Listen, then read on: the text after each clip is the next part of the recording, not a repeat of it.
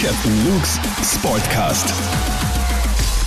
Hey, Servus, herzlich willkommen. Schön, dass du wieder zuhörst bei Captain Luke's Sportcast. Neues Wochenende, neues Glück. Rapid startet den nächsten Anlauf auf den ersten drei Punkte dieser Saison. Ja, zusammengefasst muss man sagen, wir hätten uns den äh, Start vielleicht etwas anders vorgestellt. Hineingestartet sind wir mit einer Niederlage gegen Salzburg daheim. Schade, aber da sage ich mal, okay, lässt sich noch ein bisschen verkraften.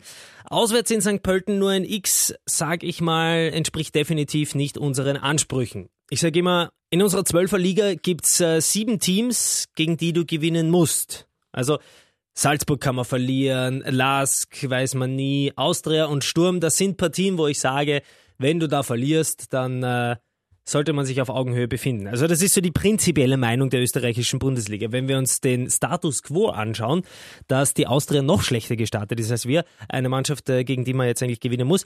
Aber zurück zum ursprünglichen Gedanken. Es gibt dann trotzdem sieben Teams, gegen die musst du gewinnen als Rapid. Vielleicht noch WAC, die letztes Jahr sehr stark waren, aber gegen alle anderen in meinen Augen müssen drei Punkte her. Und St. Pölten jetzt äh, auch so, wo ich sage, da kann die Anreise nicht schuld sein, wie zum Beispiel, wenn man nach Altach fährt oder nach Tirol, dass man sagt, okay, lange Anreise, die Jungs müssen sich also ein bisschen eingrufen.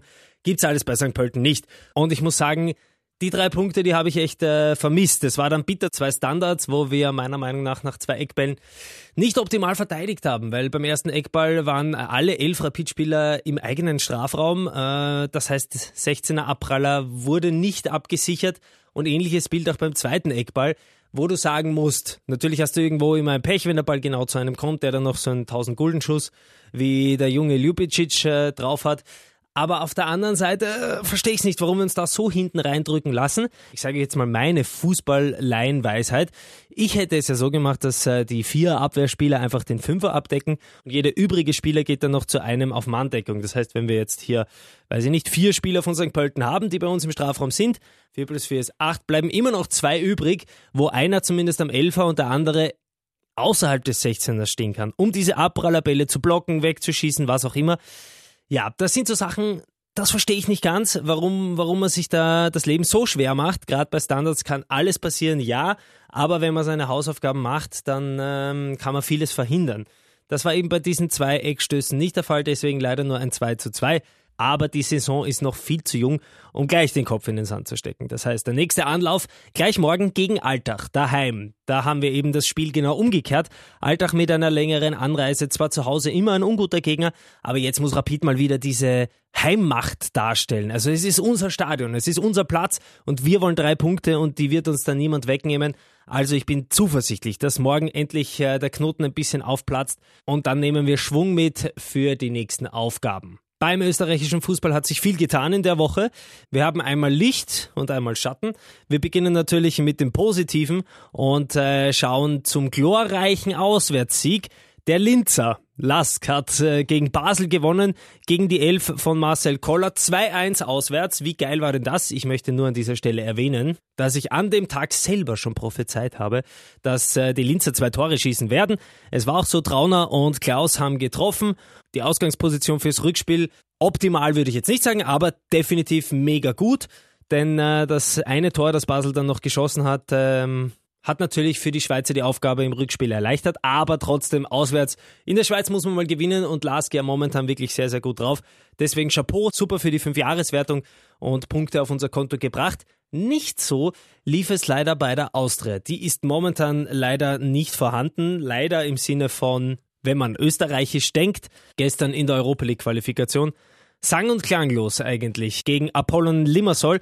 Eigentlich in der ersten Hälfte gut gespielt und auch relativ viel Druck ausgeübt, aber es hat dann eben für den Torerfolg nicht gereicht. Grünwald hatte da mehrere Chancen, konnte die leider nicht nützen und so ging dann die Austria ein bisschen unter, nämlich mit einem 1 zu 2 daheim. Das heißt, äh, in Zypern beim Rückspiel die Austria mit einer Mammutaufgabe. Schauen wir mal, im Fußball ist alles möglich. Die Austria aktuell auch in der Liga definitiv nicht in Form. Ich sage nur Platz 11 mit null Punkten, einem Torverhältnis von 1 zu 6.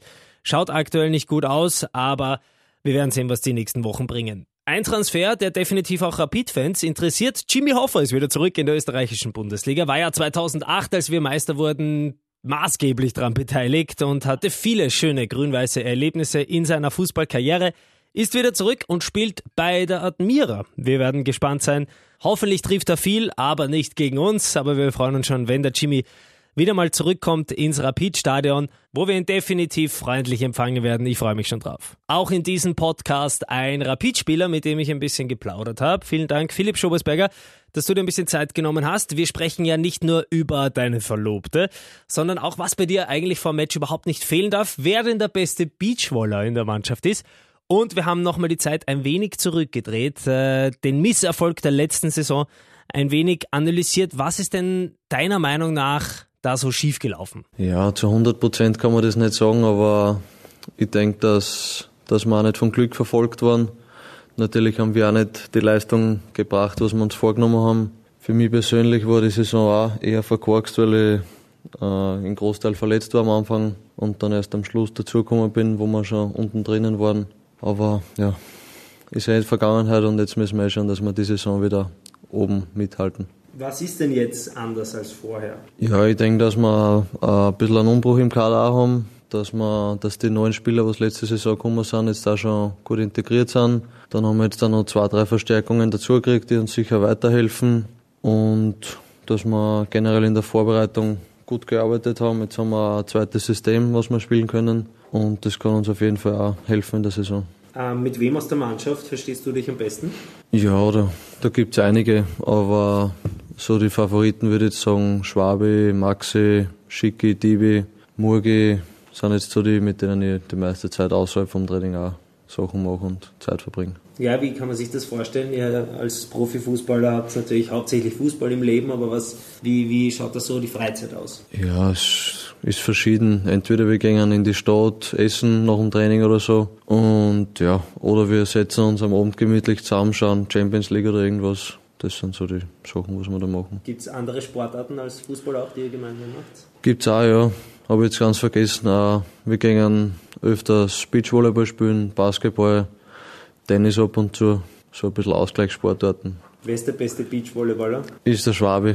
Ja? Dem sein Bruder ist auch Beachvolleyball-Trainer. Also, also, ich glaube, nur in der Halle Trainer, aber und hat selber gespielt, also der ist da schon der Beste. Was hast du denn, oder hast du Rituale vor Match? Irgendwas, was du immer vor Match machst oder was du auf keinen Fall machst? Ja, gibt schon. Also ich schnapp mir, wenn ich in die Kabine komme und umgezogen bin, schnapp ich mir meinen Ball aus dem Ballsack und den lasse ich dann eigentlich nicht mehr aus den Augen, bis ich dann am Platz bin und mit dem tue ich dann aufwärmen. Das ist, würde ich so sagen, ist das auffälligste Ritual, was ich habe. Okay, also ein bisschen rumschöbeln. Ja.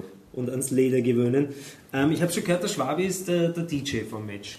Bist du zufrieden mit ihm? Ja, der, der Schwabi ist da schon ein DJ, mit dem man da reden kann und dem man da Wünsche und Vorschläge einbringen kann. Und der spielt eigentlich alles quer durch.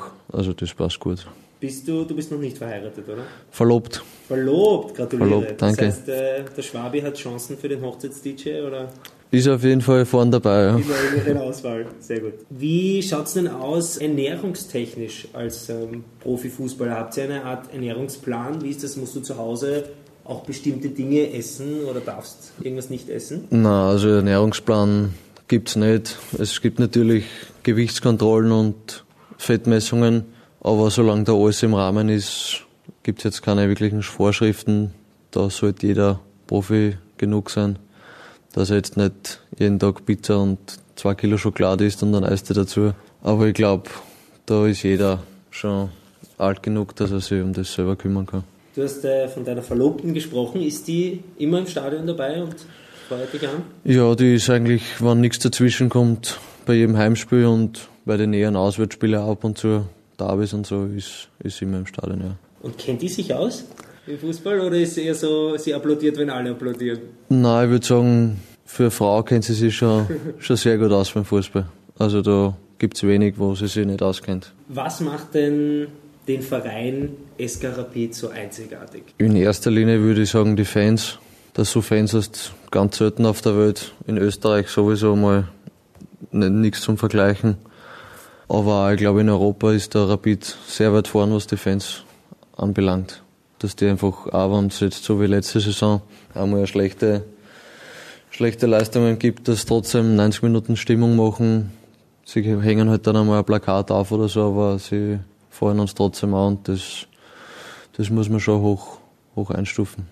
Danke, Philipp Schobersberger, dass du dir die Zeit genommen hast und uns ein paar Einblicke gegeben hast. Jetzt heißt es Daumen drücken für das nächste Duell gegen Alltag. Wir brauchen unbedingt diese drei Punkte. Ab ins Stadion, unterstützt die Jungs. Ich sag, schön, dass du zugehört hast und danke.